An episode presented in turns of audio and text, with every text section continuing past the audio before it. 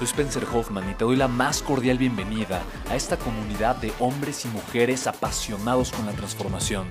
Y es que sabemos que así tiene que ser la vida, habiendo tantos con la mente confundida y plomo en el corazón, desperdiciando su potencial y dejando su vida para después, para nunca.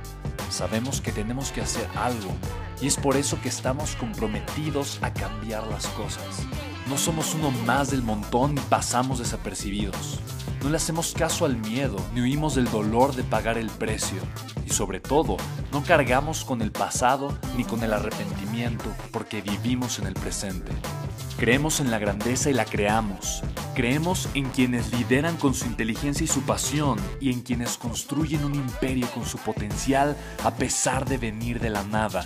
Aquellos que podemos llamar imprescindibles porque sabemos que ser uno de ellos es cambiar al mundo y dedicar la única vida que tenemos a construir un legado. Bienvenido a tu podcast, Una vida, un legado.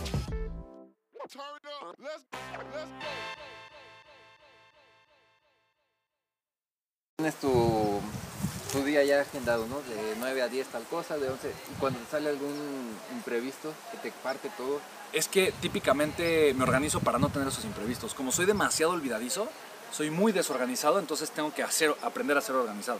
O sea, yo me, tengo que obligar a ser organizado porque se me olvidan las cosas.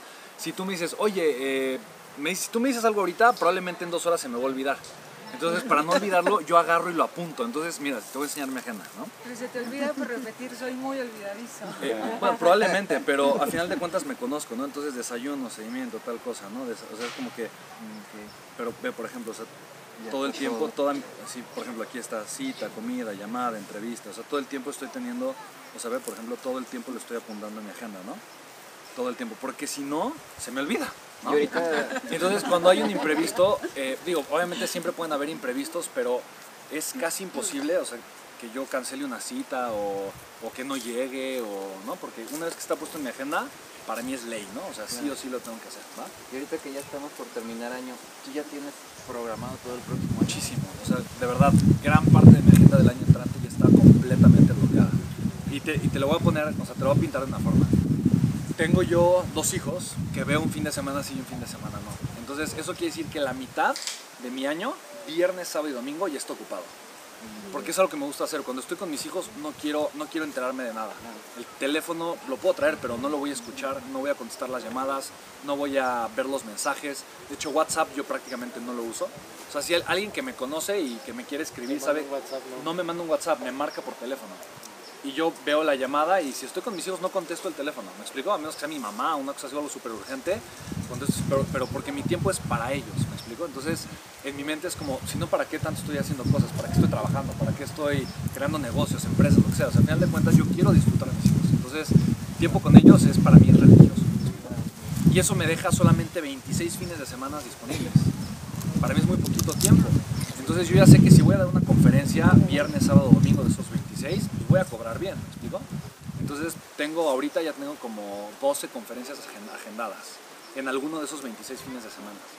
Eh, y tengo ya también con la parte de los eventos que yo hago, tengo de esos 26 fines de semana o de esas 26 semanas disponibles, tengo ya también como otras 13, ¿no? No coinciden necesariamente en el mismo fin de semana, algunos sí, otros no, pero ya tengo 13 semanas bloqueadas de toda una gira que voy a hacer el año entrante. Entonces mi agenda del 2020 ahorita ya está complicadísima, ¿sí me explico?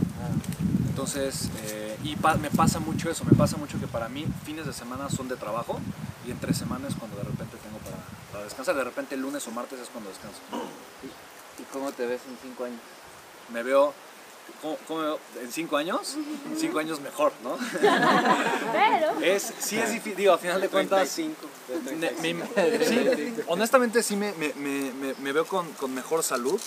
Eh, yo creo que los últimos años descuidé un poquito. Digo, me dio una trombosis hace un par de meses, ¿no? Parece, no fue... Algunos de ustedes no se enteraron, estuvieron en algún one en que hicimos. Pero literalmente me dio una trombosis en la pierna. Y para mí eso fue una alerta roja muy grande, ¿no? Qué bueno que me dio para, digo, ahora tomo anticoagulantes a raíz de eso, ¿no? Pero en mi mente fue como que tengo que mejorar mucho mi salud y a raíz de eso ya volví a retomar el ejercicio que antes lo hacía una vez a la semana, una vez cada 15 días. Y ahorita ya lo estoy haciendo 5 o 6 veces por semana. ¿no? Ya me siento mal si no, si no fui a hacer ejercicio. Y es una prioridad importante en mi vida. Y aunque sea media hora de ir a correr o de hacer ejercicio, voy media hora, pero voy. ¿Me explico? ¿Por qué? Porque ya mi cuerpo me, me lo dijo, ¿no? Entonces, sí, sí me veo cinco años mejor. Eh, me, me veo con muchísimas más publicaciones en el tema de libros. Me veo, obviamente, creciendo mucho más en la parte de las empresas, de los negocios, pues, más realizado, no sé, o sea, ¿tú cómo te ves dentro de cinco años? Y, y te voy a decir una cosa, la, la- la razón por la que probablemente me cuesta un poco de trabajo verme a 5 años es porque yo cuando, cuando hago proyecciones yo no me veo a 5 años, yo me veo tal vez a 20 años. O sea, yo cuando me imagino mi futuro, me lo imagino a 20 años, no me lo imagino a 5 años. 5 años se me hace muy poquito tiempo. Me imagino a 20 años, me imagino a los 50 años, ¿no? O sea, me me- yo me imagino a, a mi yo en la edad de Darren, por ejemplo, ¿no? O sea, ya a los 50 años, a los 55 o a los 60 años. Entonces, y yo prefiero trabajar hoy para los siguientes 20 años. Honestamente, el corto plazo me interesa poco.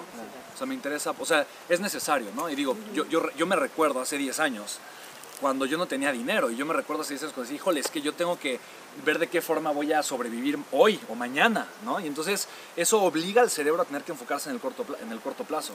Pero llega un momento cuando has creado cierta abundancia económica que no tienes por qué, o sea, ya tu cerebro en el corto plazo, pues da igual, o sea, no, no te, el corto plazo ya no te es una urgencia, no tienes que enfocar en el corto plazo porque lo tienes resuelto, el corto plazo está resuelto y eso te permite enfocarte en el mediano y en el largo plazo. Ahora, ¿qué estás construyendo ahorita, no?